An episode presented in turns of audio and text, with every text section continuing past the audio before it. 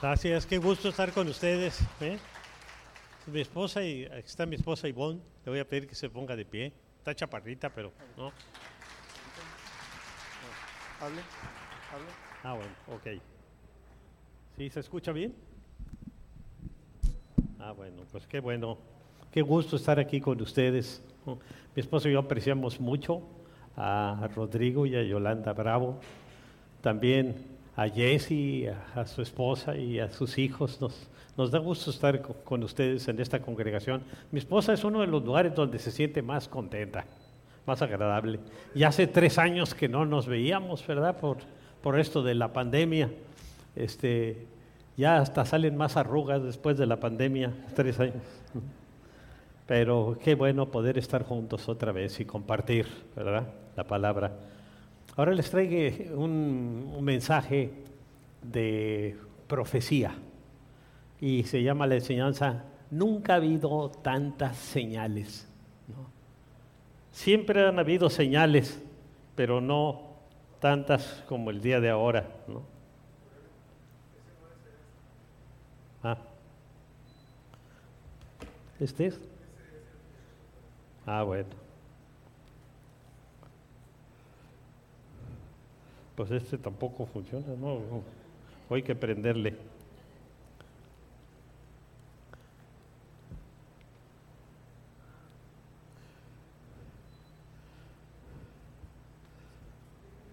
¿Ya? ¿Ya?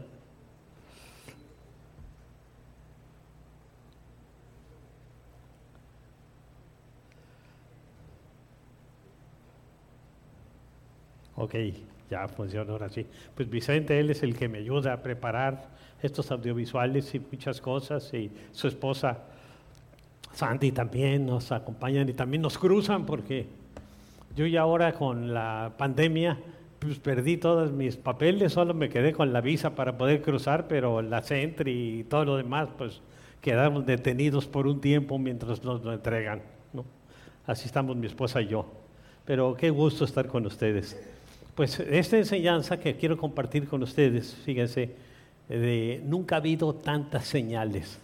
Fíjense, a nivel mundial hay muchas señales relacionadas con los últimos tiempos y muchas de ellas siempre han existido, pero ahora se están multiplicando en número y en intensidad.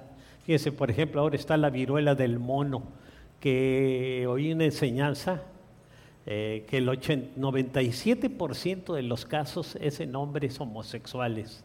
Y son unos granos horribles ¿no? que aparecen en, en la piel por tener relaciones sexuales. Y muchas otras enfermedades que ahorita están apareciendo, siempre han habido, pero ahora con una intensidad. Esta pandemia pues ya ha tenido eh, tres años de duración, ¿no? Y ya eh, ha muerto mucha gente, millones de personas en el mundo.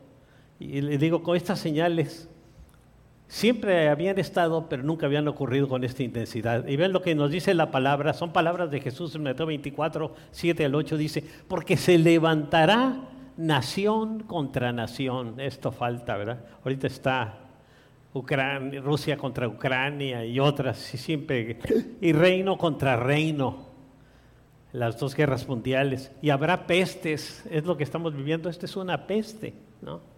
Y hambres, en el mundo están muriendo alrededor de 80 millones de personas de hambre en el mundo cada año, y terremotos por todos lados, en diferentes lugares. Y como consecuencia de estas enfermedades y guerras, eh, hay hambres, y ahora, fíjense, hay hambre en muchas partes del mundo y terremotos por todos lados. Y el Señor Jesús dice en Mateo 24, 8, y todo esto será principio de dolores. El apóstol Pedro nos da unas palabras de advertencia y nos dice que algunas de ellas son difíciles de entender. Es cuando está hablando de profecía y se refiere a las profecías del apóstol Pablo. Y dice en 2 de Pedro 3, 15 y 16, y tened entendido que la paciencia de nuestro Señor es para salvación. Él no ha llegado, ha venido por segunda vez porque quiere que muchos se salven. Así que tenemos que compartir la palabra con mucha gente. como también nuestro hermano Pablo, aquí se refiere Pablo, según la sabiduría que le ha sido dada, os ha escrito en casi todas sus epístolas, hablando en ellas de estas cosas, entre las cuales hay algunas difíciles de entender, decía el apóstol Pablo, Pedro. Para Pedro era difícil de entender algunas de las cosas que decía el apóstol Pablo, las cuales son, las cuales los indoctos e inconstantes tuercen, esas cosas difíciles de entender, como también las otras escrituras, para su propia perdición Así que para no ser así necesitamos la sabiduría de Dios. Dice el Salmo, el principio de la sabiduría es el temor de Dios. Ahora, la profecía bíblica es como un rompecabezas que requiere mucha dedicación y mucha perseverancia para relacionar unas profecías con otras. El Señor, incluso del Antiguo y del Nuevo Testamento. El Señor Jesús fíjese, demostró después de su resolución y lo que habló con sus discípulos cuando iban en camino a Emaús y dijo con respecto a sí mismo, y comenzando desde Moisés y siguiendo por todos los profetas, les aclaraba en todas las escrituras lo que de él decían y dijo, estas son las palabras que os hablé cuando estaba aún con vosotros, que era necesario que se cumpliese todo lo que está escrito de mí en la ley de Moisés, en sus profetas y en las señales. Entonces les abrió el entendimiento para que entendiesen las escrituras y les dijo, así está escrito y así fue necesario que el Cristo padeciese y resucitase de los muertos al tercer día. Fíjense, el 28% de la Biblia son afirmaciones proféticas. Por eso necesitamos estudiarlas como creyentes para conocerlas y relacionarlas.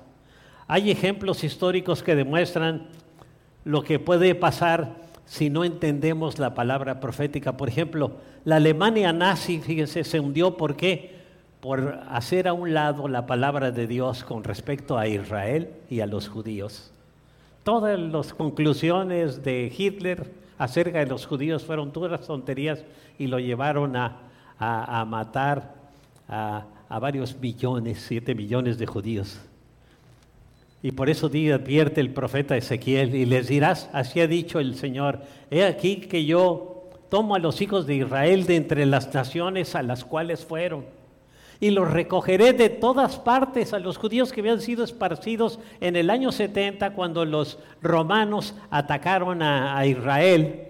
esparcieron a los judíos por todo el mundo, dice, y los recogeré de todas partes y los traeré a su tierra.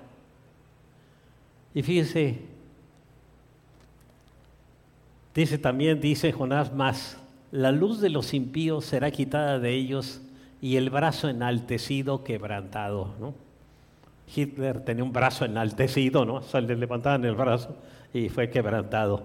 Hitler levantó a la raza aria y llamó como una raza inferior a los judíos. Y los nazis usaban su brazo levantado para decir, salve Hitler.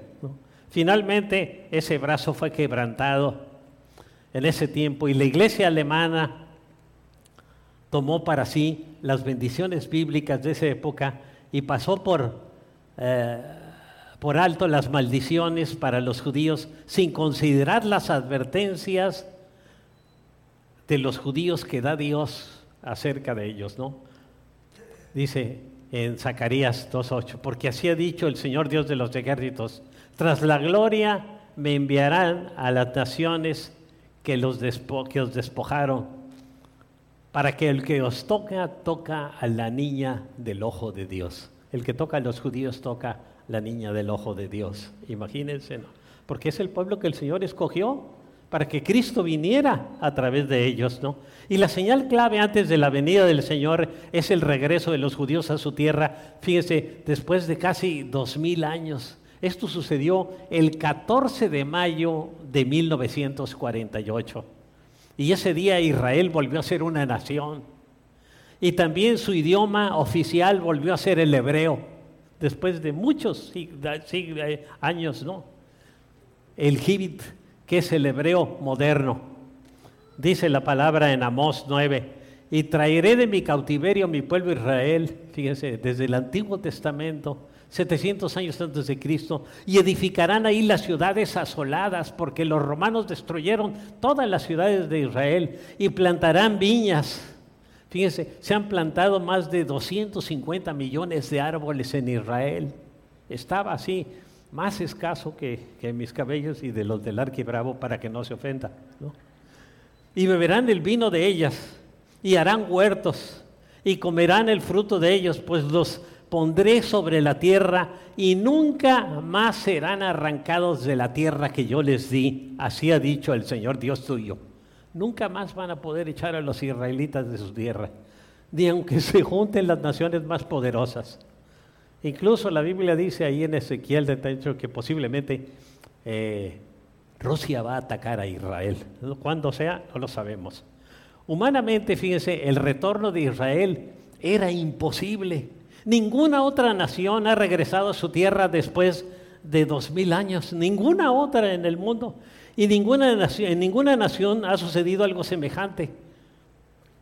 Les dijo que hasta el templo de Jerusalén iba a ser reconstruido, dijo el Señor.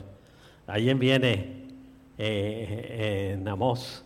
En aquel día yo levantaré el tabernáculo caído de David y cerraré sus portillos y levantaré sus ruinas y lo edificaré como en el tiempo pasado. Esto es algo que vamos a ver que en poco tiempo los judíos van a empezar a reconstruir el tercer templo, el templo de Jerusalén. Otra señal dada por el profeta Daniel fue el aumento muy grande de la ciencia y de las comunicaciones. Dice en Daniel 12:4, pero tú Daniel cierra las palabras y sella el libro hasta el tiempo del fin. Esto quiere decir que desde ese tiempo del profeta Daniel hasta los fines de los tiempos nadie iba a entender lo que esta profecía, esta profecía decía. Y luego ya da unos detalles muy interesantes. Dice, muchos correrán de aquí para allá y la ciencia se aumentará. Yo recuerdo que eh, hace unos años fuimos a Israel, el 2004, Desayunamos en Jerusalén, comimos en Londres y cenamos en Los Ángeles. Imagínense ahora con los aviones. Muchos correrán de aquí para allá. Y la ciencia se aumentará. Ahora con las computadoras la ciencia ha aumentado de una manera increíble. Dicen que cada año se duplica el conocimiento total de la humanidad. Cada año se duplica. Antes pasaron muchos años en que esto sucediera, pero ahora cada año. Y dice en Daniel 12:4, pero tú Daniel, cierra las palabras y sella el libro hasta el tiempo del fin. Correrán de aquí para allá y la ciencia aumentará. Un día, fíjense, comenté que mi esposa y yo, digo, desayunamos en Jerusalén, comimos en Londres y cenamos en Los Ángeles. Hemos corrido de aquí para allá. Con el invento de las computadoras, fíjense, toda la ciencia se ha multiplicado muchísimas veces y también con el uso de los autos y de los aviones. La gente puede andar de un lugar para otro, lo que no podía suceder en los siglos anteriores.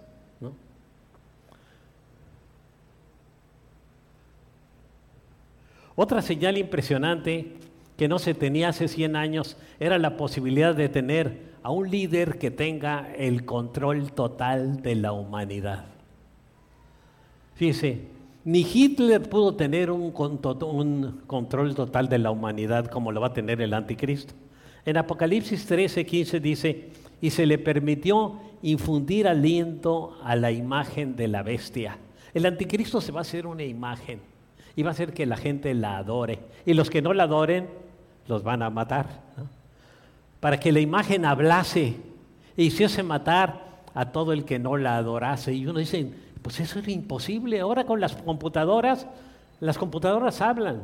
Hay una computadora que, unas, unas este, computadoras en forma de un ser humano, de hombres y de mujeres, que está uno hablando con ellos y, parece que está hablando con una persona normal.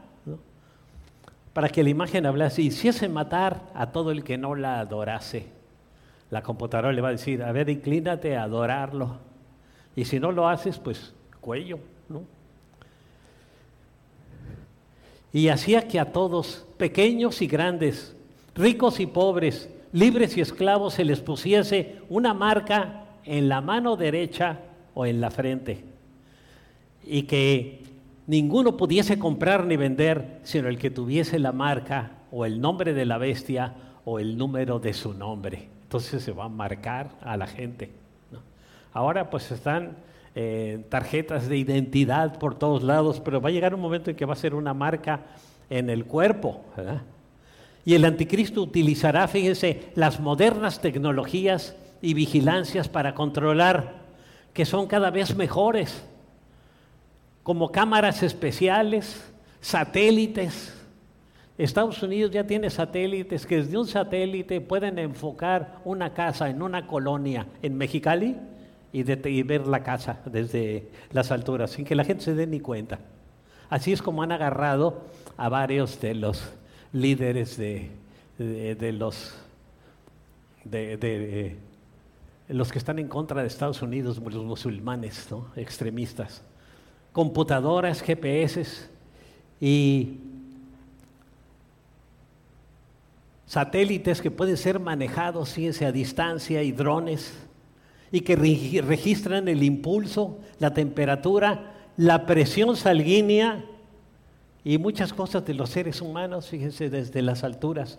Las personas que se convertirán a Cristo durante el gobierno del anticristo van a ser perseguidas y asesinadas de la peor forma por adorar, por no adorar a la bestia y su imagen y les van a cortar la cabeza. Así que usted no quiere ser decapitado, pues entréguese al Señor desde ahora y se va a morir en la primera. Cuando Él venga, eh, va a ser llevado a, la presencia del Señor. Si no, pues puede esperar el martirio del anticristo.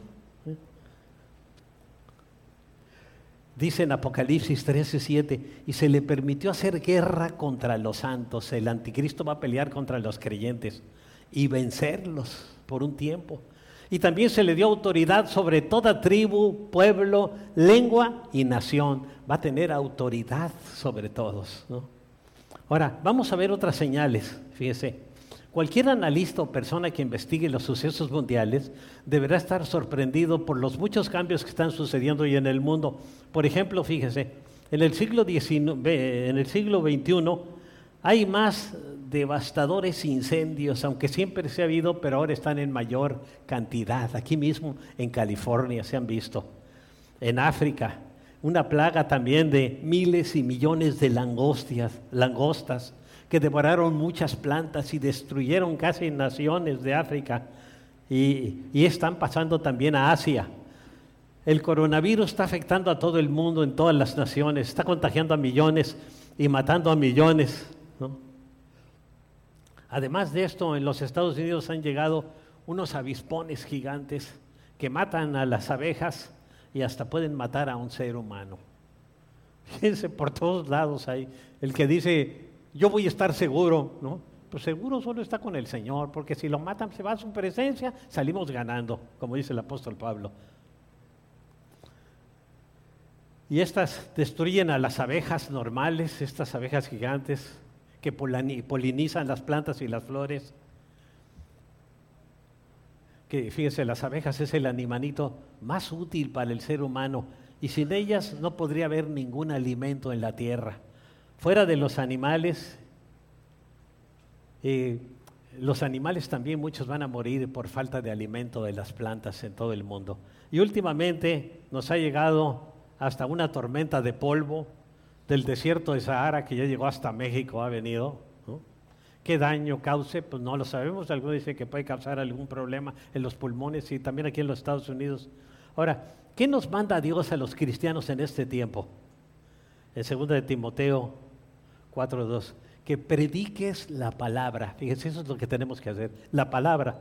No opiniones humanas, la palabra. Que instes a tiempo y fuera de tiempo con la palabra, rederguye, reprende y exhorta con toda paciencia y doctrina, con sana doctrina. Ahora vemos a muchas iglesias en los Estados Unidos que se han olvidado de predicar la palabra. Gracias a Dios que aquí el apóstol, el, bueno, el apóstol, para mí también es apóstol, porque que aquí se predica la sana doctrina. Porque muchos predican de otras cosas, se predica de política, se habla de muchas cosas, o predica sobre la prosperidad. Yo creo que la prosperidad es una bendición que viene de parte de Dios, pero este, no podemos predicar la prosperidad, tenemos que predicar de Cristo. Y en Cristo tenemos lo que necesitamos. Y debemos orar por la gente y animarlos con la palabra de Dios. Otra señal es la creciente separación entre ricos y pobres en el mundo. Fíjese, el Fondo Monetario Internacional publicó un estudio titulado Globalización y Desigualdad, recalcando que la brecha entre ricos y pobres cada vez es mayor en el mundo. Dice Santiago 5, en el 4 y 5, he aquí clama el jornal de los obreros que han cosechado vuestras tierras, las cuales por engaño no ha sido, les ha ido pagado por vosotros, y los clamores de los que, de los que habían han entrado, de los que no fueron este, atendidos, han llegado hasta la, hasta la presencia del Señor. Uh, se me fue aquí, bueno.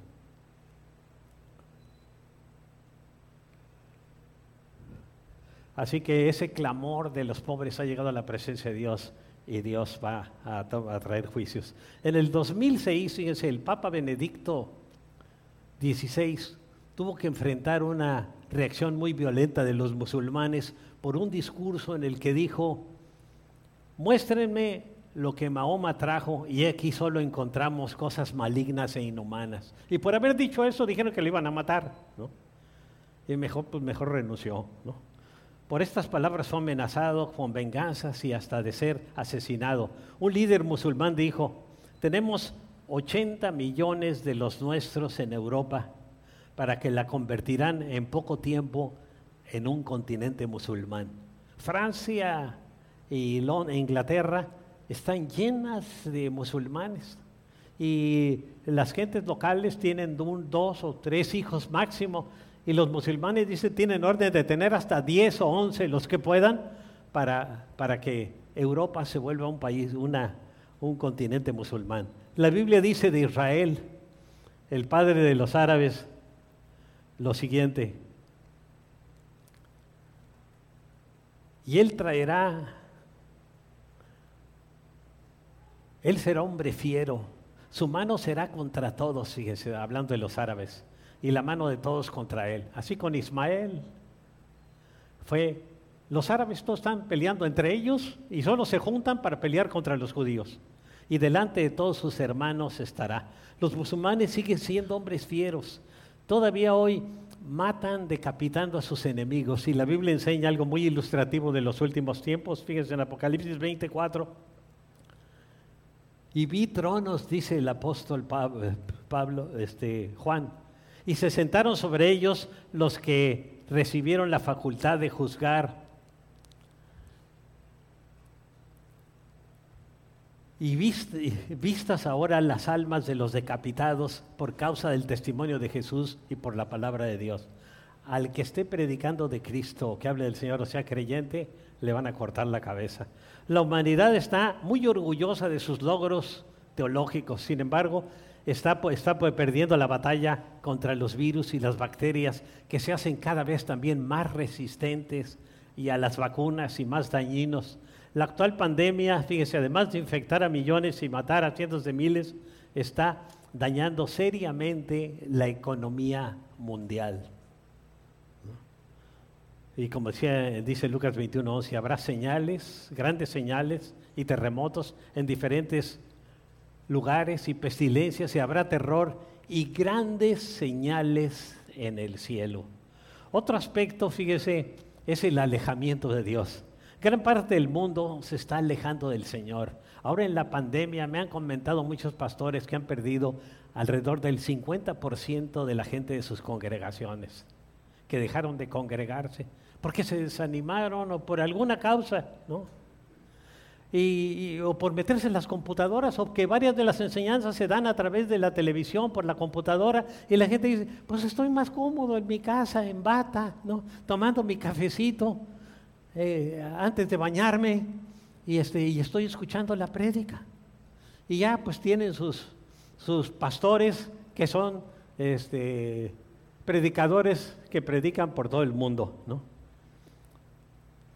Y están, eh, fíjense, entrando también religiones orientales que están combinándose con el cristianismo y están alejando a la gente de la palabra de Dios. Y aunque muchos, fíjense, andan de un lugar para otro, otros nuevos también se están entregando a Cristo. Y estos jóvenes, fíjense, no están contentos con esta manera de lo que está sucediendo y están buscando al Señor y buscándolo con todo su corazón. hay una pregunta, ¿los sucesos de estos días no serán un llamado fuerte por parte del Señor para todos nosotros? C.S. Lewis, un servo de Dios, escribió, el dolor es el megáfono que Dios utiliza para despertar a un mundo de sordos. Si estamos sordos, a través del dolor nos va a despertar. Y nuestro mundo está lleno de sordos en lo espiritual. Dice en Apocalipsis 3, 9, yo reprendo y castigo a todos los que amo. Sé pues celoso y arrepiéntete. El ser humano se está desligando cada vez más de Dios. Por esta independencia da, da como resultado una falta de orientación tremenda en las familias y en la vida de la gente y una falta también de, de salida del verdadero problema para caer todavía en problemas mayores, con la consecuencia de estar además con un miedo muy grande. Jesús describe muy bien una de las parábolas en que la vida sin fundamentos la compara con una casa construida sobre la arena. Dice el, Señor Jesús en Mateo 7, pero cualquiera que me oye estas palabras y no las hace, lo compararé a un hombre insensato que edificó su casa sobre la arena y descendió la lluvia y vinieron los ríos y soplaron los vientos y dieron con ímpetu contra aquella casa y cayó y fue grande su ruina. Si no edificamos sobre Jesús, todo lo demás que hagamos va a ser derribado totalmente y no va a quedar nada. Por otra parte, el que busca a Dios y se compromete con la palabra del Señor y con Jesús, aunque pase por la adversidad, Jesús lo compara y compara su vida con una casa construida sobre la roca. Y dice en Mateo 7:24, cualquiera pues que me oye estas palabras y las hace, le compararé a un hombre prudente que edificó su casa sobre la roca. Descendió la lluvia y vinieron ríos y soplaron vientos y golpearon contra aquella casa y no cayó porque estaba fundada sobre la roca. Si nuestra casa, nuestra familia está fundada sobre Jesús, sobre los principios de la palabra de Dios, se va a mantener. Para nosotros Cristo es la roca y todo lo que Dios permite en nuestras vidas tiene un propósito que es despertarnos y dirigir nuestra atención hacia Él. Mucha gente está ahora aterrorizada y Jesús dice que se atemorizarán aún más por muchas otras cosas que vendrán. Algunos científicos y algunos creyentes también y también profetas anuncian que en el segundo semestre, en el próximo año, puede ser peor que este. ¿Qué dice en Lucas 21:6? Desfalleciendo los hombres por el temor y la expectación de las cosas que sobrevendrán en la tierra. Yo no sé qué cosas puedan pasar más en la tierra, porque las potencias de los cielos serán conmovidas. Fíjense todo lo que puede pasar. La gente está preocupada solo por su existencia. Los países cierran sus fronteras, la gente se apura para abastecerse y compra en exceso cuando ve que puede faltar algo. Y la palabra del Señor revela este estilo espiritual en muchos de estos casos. ¿Y qué dice en Lucas 21? Porque como un lazo vendrá sobre todos los que habitan sobre la faz de la tierra. Velad pues en todo tiempo orando, que seáis tenidos por dignos de escapar de todas estas cosas que vendrán. No dice el Señor que pudieran venir, dice que vendrán y de estar en pie delante del Hijo del Hombre. Fíjense, aquí está haciendo énfasis en la oración. Los planes de Dios van mucho más allá de esta vida.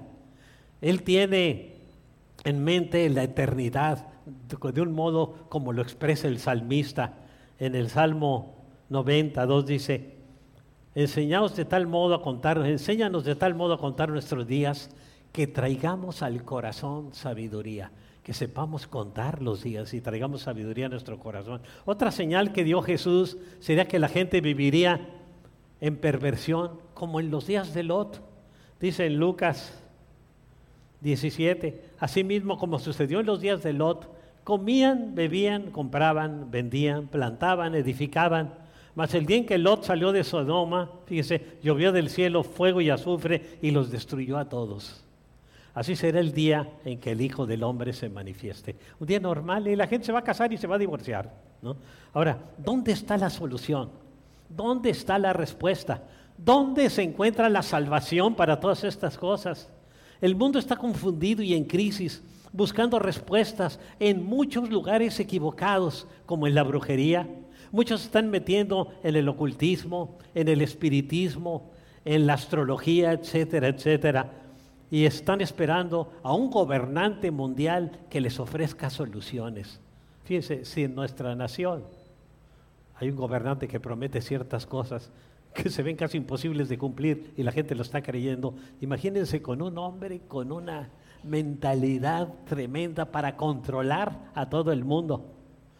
Hará que se va a ofrecer soluciones a todas esas situaciones difíciles y, y la gente lo va a seguir y lo va a seguir con una fe ciega. Y la gente está volviendo sus ojos a todos lados, menos al único Salvador indicado por Dios para solucionar nuestros problemas, que es Cristo. Y vean lo que dice la Biblia de Jesús en Hechos 4:12. Y en ningún otro hay salvación, porque no hay otro nombre bajo el cielo dado a los hombres en que podamos ser salvos. Solo el nombre de Jesús. Fíjense, quiero hablar de la corona de la cruz. Jesús, fíjense, llevó en la cruz una corona de espinas que finalmente se convirtió en una corona de triunfo, ya que por su triunfo venció al infierno, a la muerte y al diablo, y nos trae salvación a todo el que, aquel que cree en Él y se entrega a Él de todo corazón. Jesús además va a volver un día como vencedor.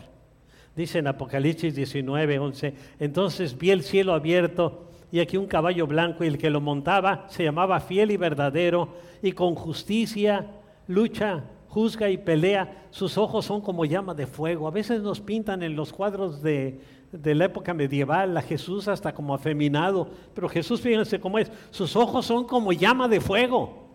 Si lo viéramos como Él es ahorita, nos daría temor, ¿no? Y, y había en su cabeza muchas diademas y tenía un nombre escrito que ningún otro conocía sino él mismo.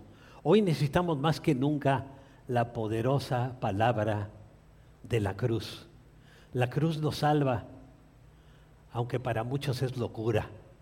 ¿Qué dice en 1 Corintios 11, 18? Porque la palabra de la cruz es locura a los que se pierden, pero a los que se salvan, esto es a nosotros, es poder de Dios Jesucristo resucitó de los muertos tal como los profetas lo anunciaron y va a volver. Las señales de este tiempo nos conducen a ese encuentro. Solo Jesús es la salida a todos los coronavirus que están dañando nuestra vida, como la corona de soledad.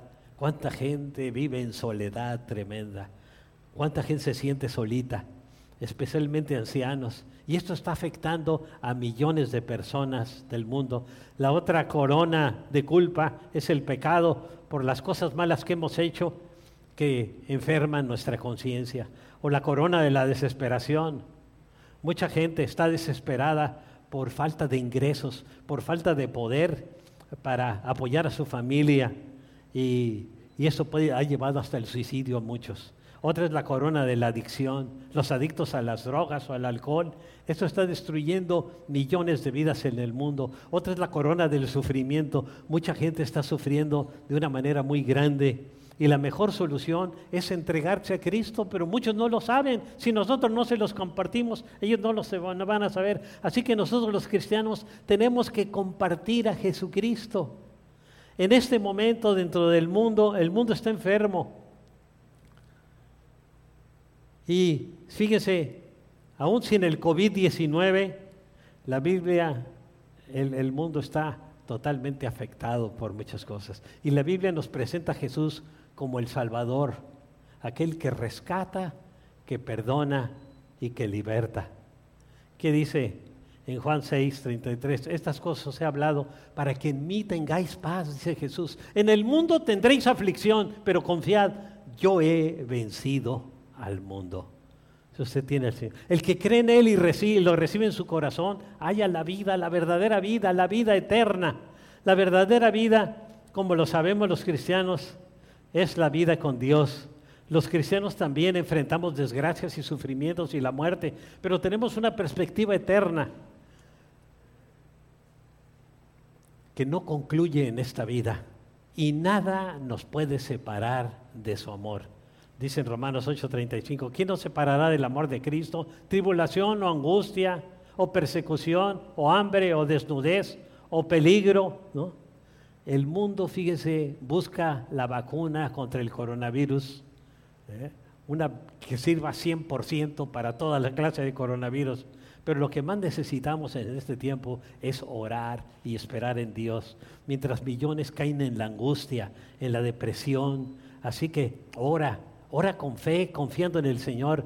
Pero Jesús, fíjense, nos da el mejor consejo para enfrentar todas las situaciones de nuestra vida, sabiendo que no estamos solos si lo tenemos a Él.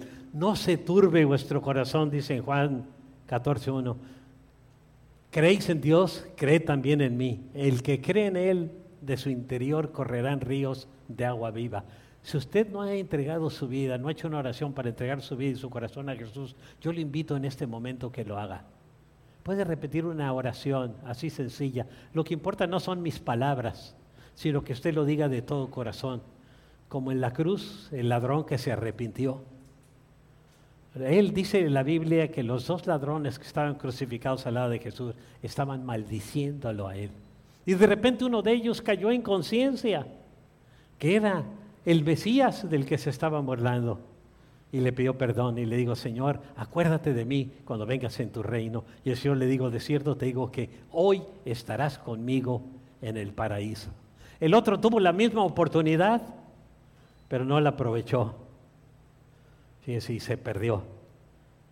El Señor dice, el que cree en mí, de su interior correrán ríos de agua viva. Así que en conclusión, acércate a Jesús, confiésale tus pecados, arrepiéntete de ellos, dile todos sus anhelos y exprésale tu fe. Cree su palabra y ora también usando la palabra de Dios. Y Dios te dará confianza y seguridad para lo que venga de ahora en adelante y puedas tener confianza y paz. ¿Qué dice en Apocalipsis 3:20? Y aquí que yo estoy a la puerta y llamo. Si alguno oye mi voz y abre la puerta, entraré a él y cenaré con él y él conmigo. Como le dije hace un momento, si usted no ha entregado su vida a Jesús, puede hacerlo en este momento. Dígale, Señor Jesús, en este momento reconozco que he pecado contra ti, que te he ofendido y te pido perdón, Señor. Limpia mi vida, limpia mi corazón, Señor.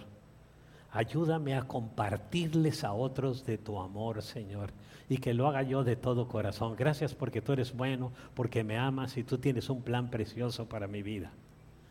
Gracias, Señor, porque tú dices en tu palabra, al que a mí viene, no lo echo fuera.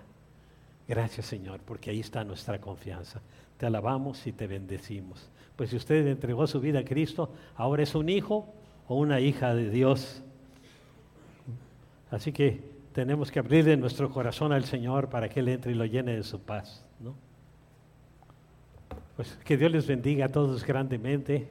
Gracias a Dios por sus vidas y gracias a que tuvimos la oportunidad de convivir en este día después de tres años, ¿verdad? Que Dios les bendiga grandemente a todos y a todas sus familias.